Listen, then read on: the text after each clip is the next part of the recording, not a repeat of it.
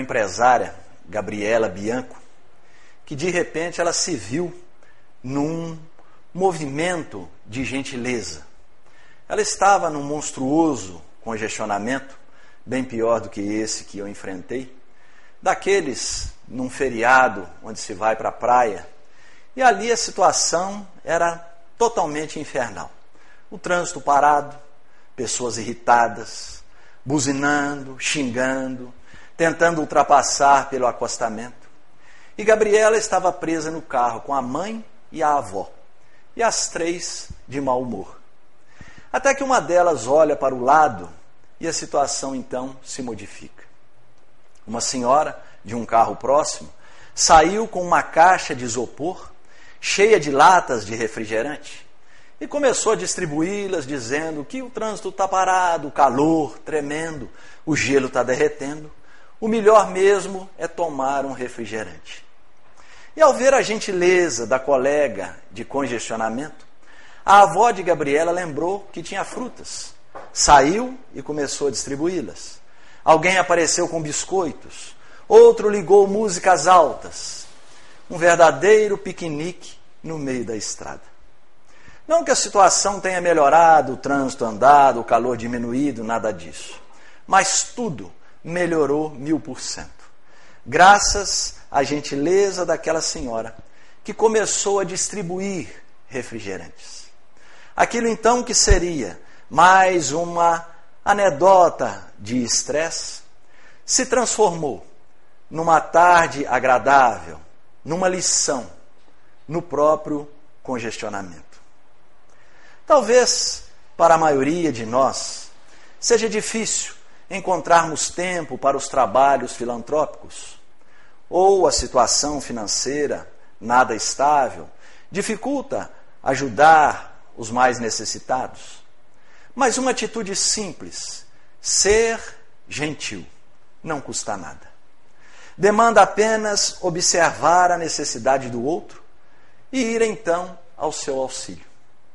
Atitudes como estas garantem os pesquisadores. Vai muito além do que os olhos podem ver. Um estudo realizado numa universidade da Califórnia demonstrou que os participantes que passaram dez semanas praticando atitudes de gentileza se tornaram mais felizes. E mais ainda, aqueles que se propuseram a fazer atitudes extras, como por exemplo segurar a porta para um estranho passar, ou lavar a louça do colega de quarto, ou ainda dar a preferência no trânsito em um cruzamento, apresentaram níveis mais altos de felicidade. É que quando o indivíduo age gentilmente, o cérebro produz alguns hormônios, chamados hormônios da felicidade, que causa bem-estar, causa prazer, causa um sentimento de leveza para o ser. Um outro estudo demonstrou que aquelas pessoas que recebem um determinado benefício passam adiante para outras pessoas. Esse estudo se baseou em um jogo onde alguns voluntários receberam uma determinada quantia em dinheiro e poderiam ou não auxiliar os outros companheiros que estavam participando desse jogo. E o resultado é que quem recebia um benefício passava adiante para pelo menos três pessoas, que por sua vez passavam para mais nove e assim sucessivamente. Confirmando o aforismo de que gentileza gera gentileza. Ao longo dos séculos, o ser humano evoluiu. É claro que esta evolução é lenta, é gradual, mas, através desta evolução, os seres perceberam que era preciso viver em harmonia para que a vida em sociedade fosse pacífica. Quando não há essa harmonia, a vida em sociedade vira um caos. Mas todos nós, ainda nesse processo lento de evolução, trazemos conosco alguns atavismos do passado distante e que eles falam mais alto, muitas vezes, nos momentos em que nós precisamos agir. Ao invés, então, de mantermos a serenidade, a cordialidade, a gentileza, sabendo que esse tipo de atitude vai formar em nós a própria felicidade. Esquecidos disso, nós simplesmente reclamamos. Buscamos sempre um ponto negativo, algo que dificulta o nosso entendimento da felicidade. Pois acreditamos que a felicidade é algo distante, é algo que vem de fora. Talvez no momento em que tivermos uma situação financeira estável, ou então quando eu me casar, ou ainda quando tiver filhos, ah, quando eu aposentar. E vamos esquecendo de viver o presente, deixando sempre que o futuro parece próximo, mais distante. Uma incoerência, mas é assim que se pensa na maioria das vezes. Possa trazer então a felicidade tão sonhada. E esquecemos que a verdadeira felicidade é uma conquista íntima. E ela é composta não de um grande momento feliz, mas de pequenos momentos felizes, que se nós começarmos a observar diariamente, vamos perceber que a soma desses pequenos momentos é que trará para nós uma satisfação maior, de uma felicidade maior. Observar, por exemplo, a beleza da chuva. Hoje eu vi várias pessoas agradecendo, elogiando. Há quanto tempo não temos uma chuva dessa? Passaram-se os períodos das águas, agora que está no finzinho, vem a chuva. Mas observar a chuva, ou observar um pôr de sol, o sorriso de uma criança, o abraço de um amigo, o beijo de um ente querido. Tudo isso são oportunidades de pequenas felicidades que nós temos, que, se somadas, deixam para nós a satisfação plena de que a felicidade pode ser alcançada. Allan Kardec fez uma pergunta aos espíritos: se é possível num mundo como o nosso existir a felicidade? E os espíritos disseram: a felicidade ainda não é deste mundo, porque é um mundo de provas e expiações. Mas cabe aos homens tornarem a vida tão feliz quanto possível for na terra. Endossam eles então essa busca do ser humano pela sua felicidade. É preciso então observarmos o lado positivo, o lado útil, o lado bom. Como afirma Joana de Ângeles numa frase belíssima que ela diz: sábio verdadeiramente é todo aquele que busca o lado bom das pessoas e das coisas. Então vejam que o lado bom das pessoas e das coisas sendo buscados é sinal de sabedoria. Elisa Lucinda, atriz que já participou de algumas novelas da Rede Globo, é também psicóloga e escritora. Em um de seus belos textos, ela narra um episódio muito curioso e que ilustra muito bem o que estamos falando. Diz ela que tem o hábito de fazer uma caminhada pela manhã na orla marítima do Rio de Janeiro. E ali ela então, após a sua caminhada, gosta de tomar uma aguinha de coco. E para sempre na mesma barraca onde o dono, o proprietário, já sabe. Ela então pede a minha água de sempre, de um coco bem verdinho, eu gosto de uma água mais ácida. E naquele dia, uma senhora ao seu lado também pediu uma água de coco. Mas observando o que ela disse, a senhora então falou: Eu prefiro de um coco maduro, uma água bem doce, porque de amarga basta a vida. Ao ouvir isso, Elisa Lucinda interpelou-a amigavelmente e lhe disse: Eu ouso discordar da senhora. Afinal de contas, a vida não é assim tão amarga muitas vezes é composta de momentos difíceis, momentos de tribulações, problemas variados. Mas se analisarmos no contexto geral, os momentos bons, agradáveis, positivos são muito maiores do que os momentos negativos. E aquela senhora então sorriu e disse: É verdade. Sabe que você tem razão, porque tem uma semana eu comprei um carro novinho, então eu não tenho do que me queixar. Mas sabe como é, né? É o hábito. E ela então discorre no seu texto que este é um hábito ruim que o ser humano ainda traz consigo. Esquece de valorizar os bons momentos e se prende naqueles pontos negativos. Com certeza, cada um de nós conhece pessoas assim. Pessoas que por qualquer motivo reclamam, que tem sempre um pontinho para falar negativamente. Como hoje eu disse para vocês que eu ouvi várias pessoas elogiando a chuva, mas teve um que disse: puxa vida, né? Mas com essa chuva está quase na hora de ir embora, como é que eu faço? Então tem sempre um ponto negativo a ressaltar. Por isso, Joana de Ângeles disse que é sabedoria ressaltar o lado positivo, o lado bom das pessoas e das coisas. E é a mesma Joana de Ângeles que, através da psicografia de Divaldo Franco, expõe para nós cinco pontos essenciais para a nossa análise, para absorvermos essas ideias e alcançarmos então aquilo que nós acreditamos que seja um sentimento de felicidade numa trajetória reencarnatória. Nós vamos analisar cada um desses pontos que ela expõe. O primeiro deles, ela diz o seguinte: a vida é bela. Vejam só essa frase. Poderia ser simplesmente lançada uma frase de efeito. A vida é bela. Mas se começarmos a analisar detalhadamente, vamos buscar por que a vida é bela. Se estamos bem, tudo ao nosso redor estará bem, não é verdade? Se estamos mal, pode ser o dia mais radioso, mais colorido, que nós enxergaremos sempre uma paisagem enevoada, acreditando que não estará boa. Se estamos bem, olhamos para um lago que esteja com a água turva e vamos perceber que ali há um potencial para a plantação. Mas se estamos mal, provavelmente vamos chorar acreditando que o mundo está totalmente acabado, totalmente poluído.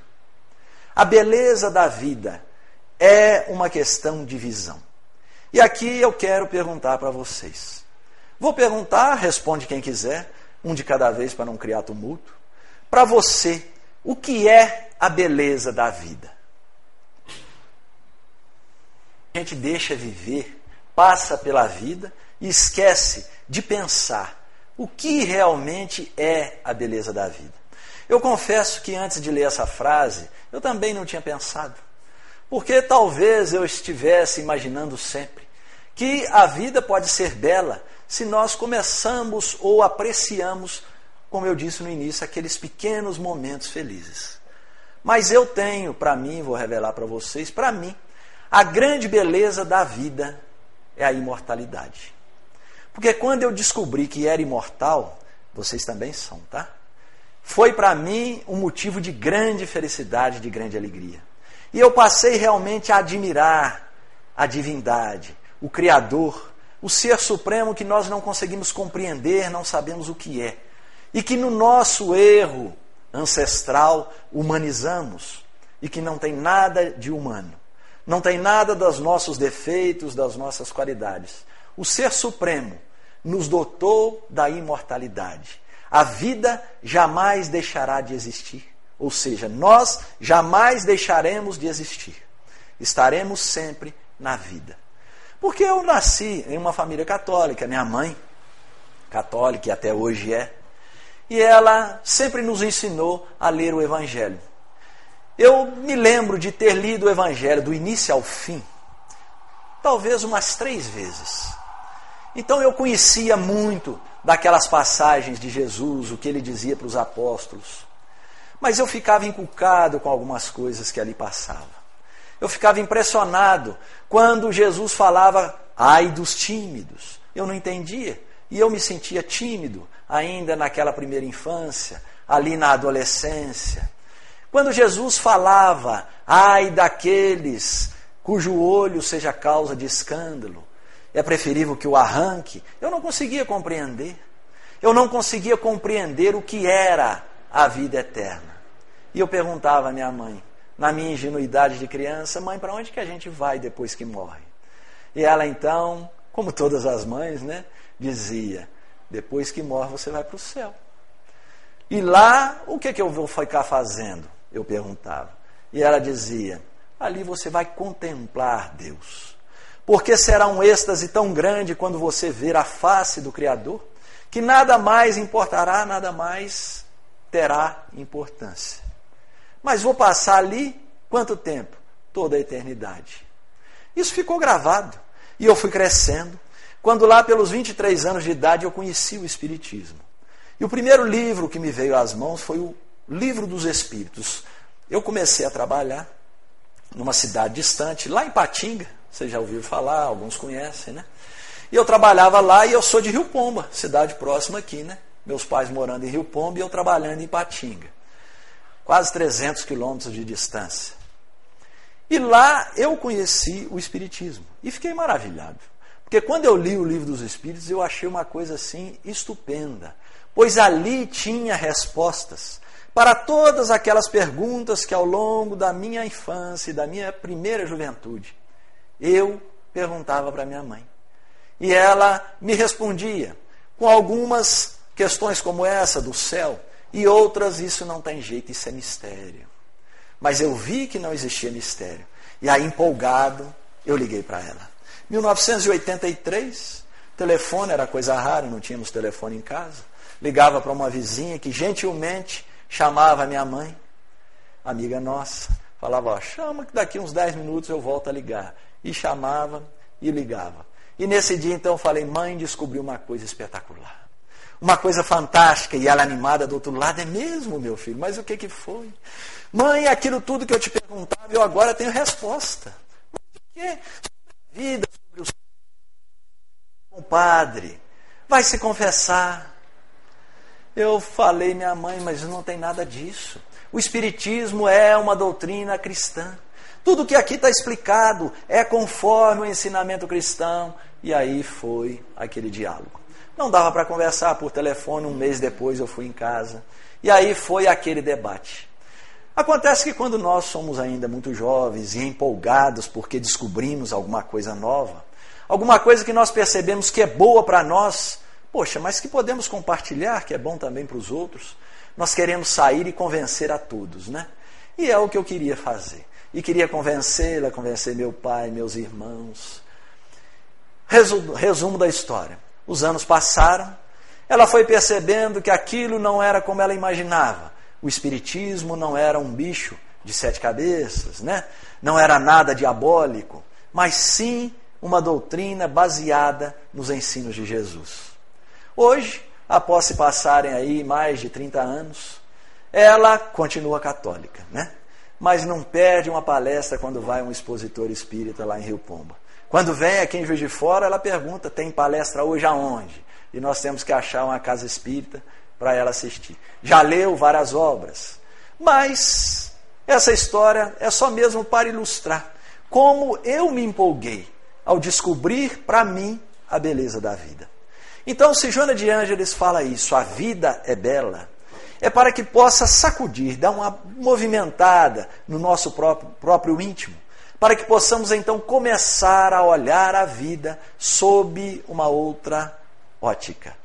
Olhar a vida como sendo bela. O segundo ponto dessa análise, Joana de Ângeles diz: Nós nascemos para amar. Ou seja, é preciso amar.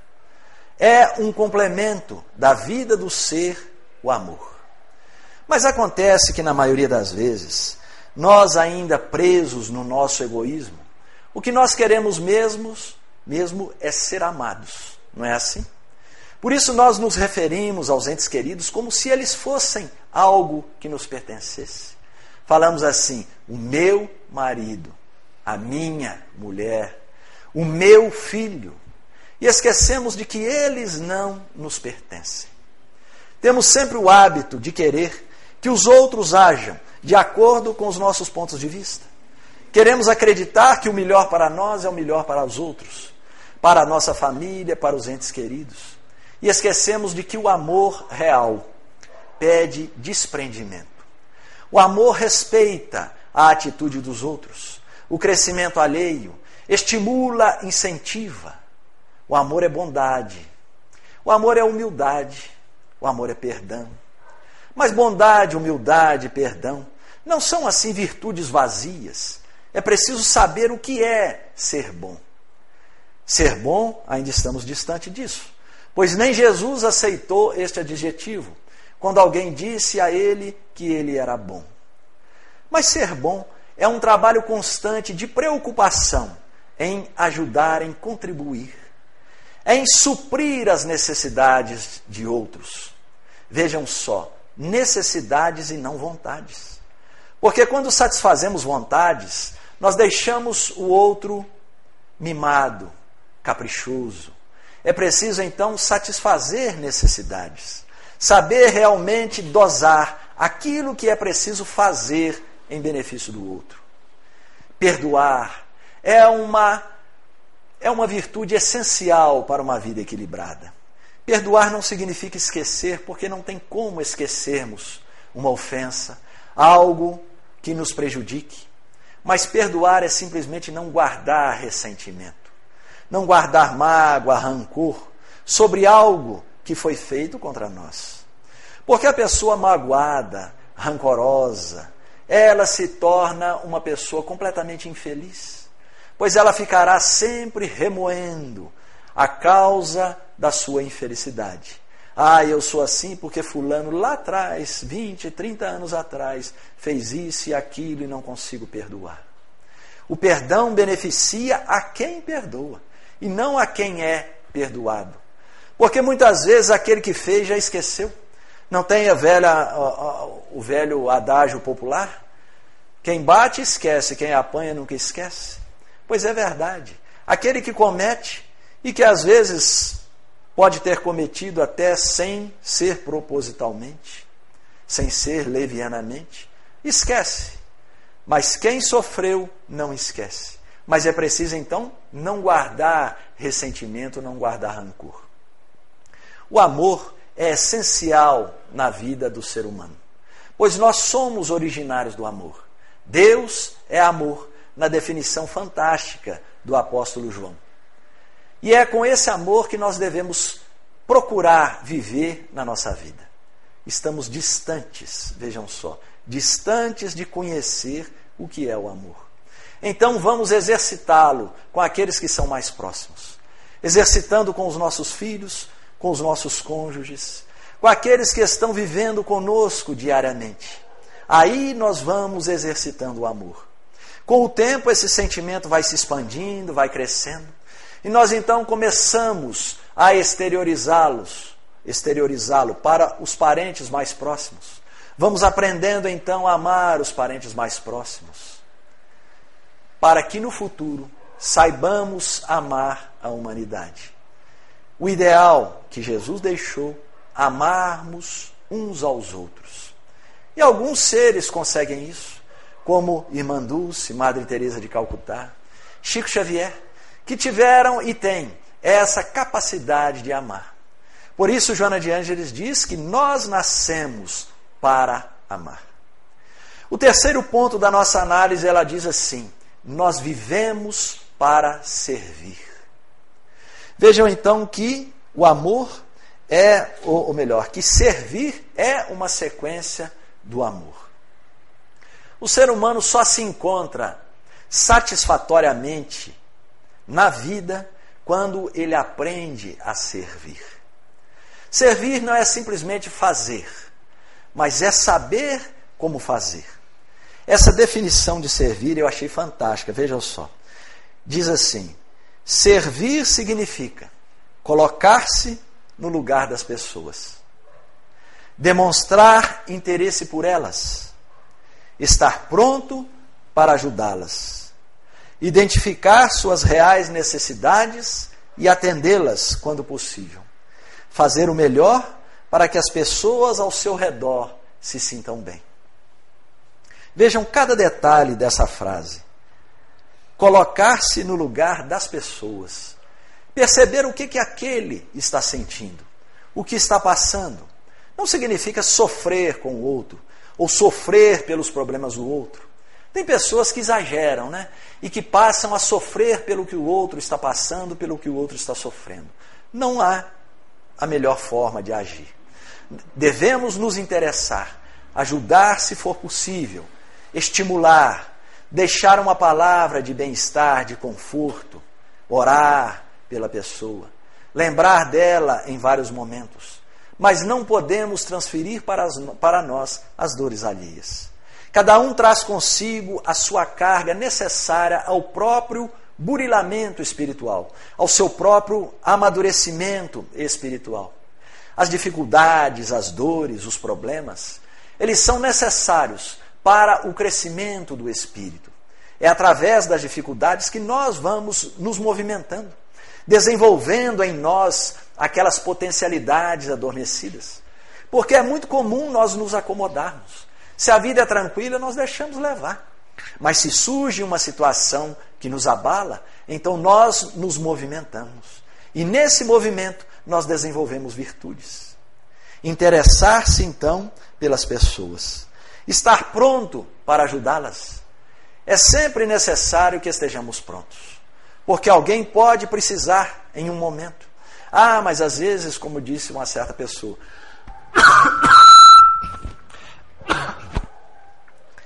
às vezes eu não tenho condição de fazer. Claro, se não temos condições de fazer o que é preciso, façamos menos. Mas alguma coisa é possível fazer. Pequenas, pequenos gestos, pequenas palavras ajudam muito mais do que nós imaginamos identificar as reais necessidades. Como eu disse antes, não é ou não são vontades, mas necessidades, aquilo que de fato é bom para o outro. Esta a forma de servir. É desta forma que nós entendemos o que Joana de Ângeles diz: nós vivemos para servir.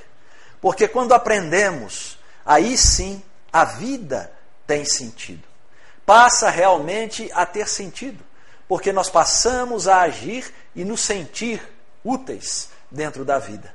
A vida só tem sentido quando nós nos sentimos úteis. O quarto ponto da nossa análise, ela diz assim: o mal que nos fazem não nos faz mal. O mal que nos faz mal é o mal que fazemos, porque nos torna uma criatura má está dentro daquela frase de Jesus que não é o que entra pela boca que macula o homem, mas é o que sai da boca. Porque o que sai é o que está dentro, é o que está no íntimo. Aquilo que colocamos para fora é que vai demonstrar o que realmente somos. Se somos bons, de boa índole ou não. Então, com esta advertência, ela demonstra que não é preciso temer. Ah, mas então como vem aquelas pessoas que não gostam de nós? Aquelas pessoas que estão sempre desejando o mal. Ora, é preciso pensar: se alguém não gosta de nós, o problema não é nosso. O problema é daquele alguém, é daquela pessoa. É ela que precisa rever o seu sentimento, o seu comportamento. Ela é que está doente. Mas se nós não gostamos de alguém, então o caso é grave. Aí o problema é nosso. É nós é que estamos doentes. Então é preciso rever. Se não gostamos, por que não gostamos? Ah, porque fomos feridos? Porque aquela pessoa nos prejudicou. Então é não guardar ressentimento. É o perdão que falamos lá atrás. Mas muitas vezes não gostamos de alguém gratuitamente. Então é preciso buscar o lado bom daquela pessoa. Ressaltar uma virtude, um ponto positivo. E se muitas vezes não conseguimos, é porque estamos doentes. A inveja nos impede de observar o lado positivo do outro, de observar uma virtude, porque nós não podemos suportar que aquele alguém seja superior a nós. Então é preciso pensar nisso. O mal maior é aquele que fazemos. E aí alguém me perguntou uma vez, então, esse negócio de mal olhado, olho gordo, isso não vai prejudicar? existe? Ora, é claro que existe. O que é o um mal olhado, um olho gordo? A própria palavra diz, né? Mal olhado, olhou de forma má.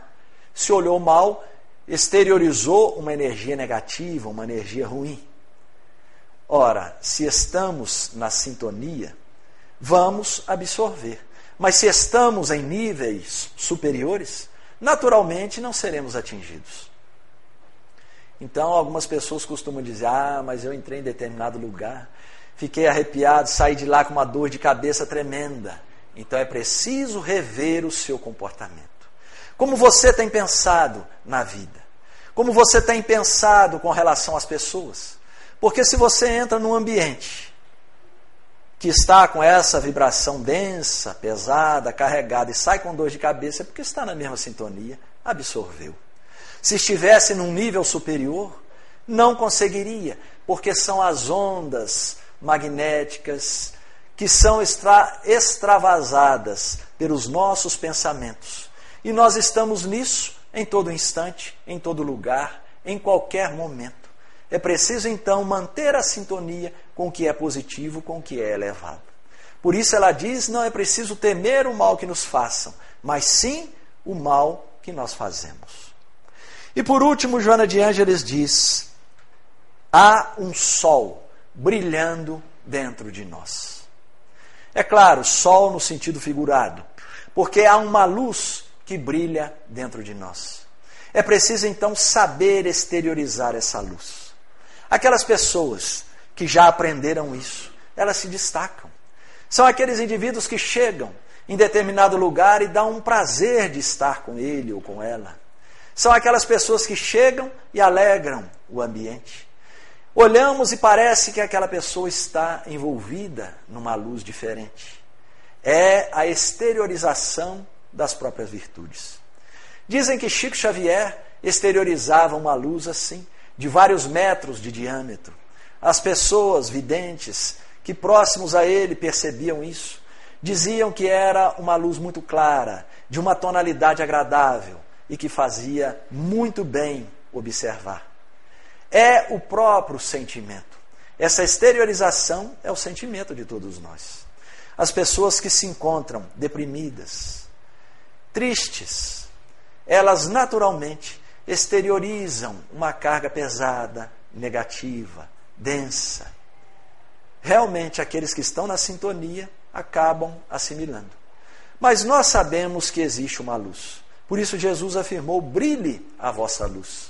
Através das boas ações, da prática do bem, do pensamento elevado, nós começamos a desenvolver em nós toda essa luminosidade. Então, esses cinco pontos de observação. A vida é bela. Nós nascemos para amar. Vivemos para servir. Não é preciso temer o mal que nos façam, mas sim o mal que, possamos fazer. E há um sol brilhando dentro de nós.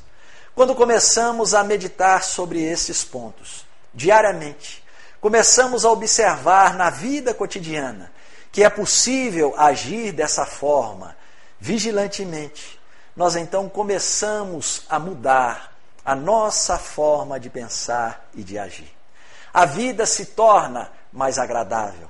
Não, não tememos mais o que virá depois. Não tememos o futuro porque ele não existe. Passamos a viver o presente. Não nos importamos com o passado que deixou e não existe mais. Por isso, meus amigos, a observação do Evangelho e a observação do Espiritismo é de que é preciso viver positivamente. Voltamos naquela frase inicial: sabedoria é buscar o lado bom das pessoas e das coisas. Mas com toda a conturbação no mundo, é possível ainda viver assim? É claro que sim. O número dos bons é muito superior ao dos maus. É que o mal faz muito barulho, faz muito alarde, aparece muito e dá a impressão que tomou conta. Dá a impressão que o mundo hoje está pior do que há 40, 50, 100 anos atrás. E de acordo com Divaldo Franco, numa palestra proferida aqui em Juiz de Fora, poucos anos atrás, ele disse que Joana de Ângeles afirmou que nunca se amou tanto no mundo como na atualidade. Hoje as pessoas estão muito mais fraternas, as pessoas estão muito mais sensíveis. E se vemos tanta coisa errada, tanto o mal, é porque nós já aprendemos a distinguir o bem do mal. Antigamente, nós éramos os, éramos os mesmos, quem nos comprazíamos no erro, na criminalidade, nas guerras. Já demos um passo importante, uma evolução importante na nossa trajetória espiritual. Hoje nós já abominamos o mal, abominamos o erro. lá na questão 932 do Livro dos Espíritos. Preocupado com isso, Allan Kardec perguntou se pode no mundo como o nosso existir o bem? Porque quando olhamos, diz ele, parece que a influência dos maus sobrepuja a dos bons. E os espíritos então respondem a ele: é claro que pode. Dizem eles: os maus são intrigantes e audaciosos, os bons são tímidos. Mas quando estes o quiserem, preponderarão. Ou seja, quando os bons quiserem, superarão os maus. Aprendamos então a observar o lado bom das pessoas e das coisas. É um exercício que devemos fazer. O roteiro já foi dito, já foi dado. Jesus, há mais de dois mil anos, estabeleceu o roteiro numa frase: ame a Deus acima de todas as coisas e ame o próximo como a si mesmo. Fora isso, são só variações. Hoje percebemos no mundo uma uma avalanche de bons livros, de boas palestras, em todos os setores, não só religiosos ou só filosóficos, mas em todos os meios. Existem aqueles que buscam, através da palavra positiva, estimular, incentivar.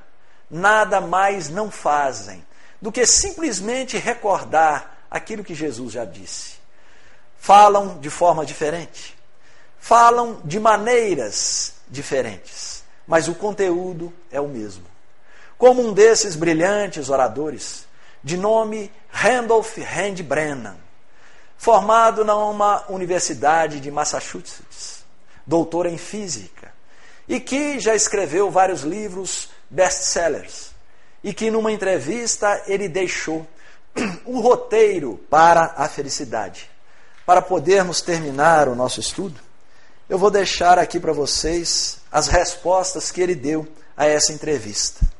Perguntaram ao Dr. Randolph Hand Brennan: ainda é possível no mundo competitivo como o nosso existir felicidade? E ele então responde: quanto mais conhecimento nós conseguimos acumular, mais entendemos que ainda falta muito para aprender e por isso sofremos. Trabalhar em excesso é como perseguir o vento. A felicidade só existe para quem consegue aproveitar agora os frutos de seu trabalho, porque há um tempo para plantar e um tempo para colher. E perguntaram: Mas dá para ser feliz com tanta pressão por resultados imediatos? E ele diz: Todo o empenho que colocamos em nossas obras é fruto da competição recíproca.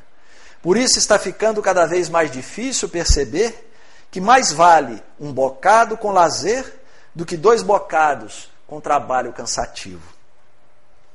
Então o profissional será um individualista? Não haverá mais espírito de equipe? E ele responde: pelo contrário. O pior será para quem quiser ficar sozinho, porque se cair, não terá ninguém para ajudá-lo a se levantar.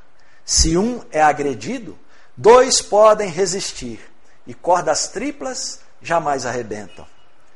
E que conselho o senhor dá aos jovens que estão entrando no mercado de trabalho? Ele diz que é melhor ser criticado pelos sábios do que ser elogiado pelos insensatos. Elogios vazios são como gravetos atirados numa fogueira. Mas e se esses jovens de repente tiverem um chefe centralizador e perverso? E ele diz: a grande desilusão que eles terão será de ver os justos serem tratados conforme a cartilha dos injustos. Mas isso é fugaz. É bom lembrar que, por mais poderosa que uma pessoa pareça ser, ela ainda será incapaz de dominar a própria respiração. E por fim perguntaram para o Senhor o que é exatamente o sucesso. E ele então disse: o sucesso é o sono gostoso. Se a fartura do rico não o deixa dormir, ele estará acumulando ao mesmo tempo sua riqueza e sua desgraça. São sábias palavras, mas o doutor Randolph Brennan é uma ficção. Não existe. Tudo isso que eu falei dele E o autor desta frase disse que era preciso, porque estes conselhos estão lá no Eclesiastes, um livro bíblico, escrito 2300 anos antes de Cristo. Mas, disse o autor, se nós disséssemos que a própria Bíblia contém os ensinamentos modernos, as ideias para o mundo de hoje, poucos ou raríssimos queriam ler. Mas se disser que vem com um nome americanizado, com um currículo grandioso, as pessoas ficarão ávidas para ouvir. Pois tudo isso que é dito hoje nada mais é do que recordação do que Jesus já falou. O próprio Mestre, em vários momentos, ele estimulou os seus seguidores. Vinde a mim, todos vós que estáis aflitos e sobrecarregados, que eu vos aliviarei. Tomai sobre vós o meu jugo e aprendei comigo, que sou brando e humilde de coração.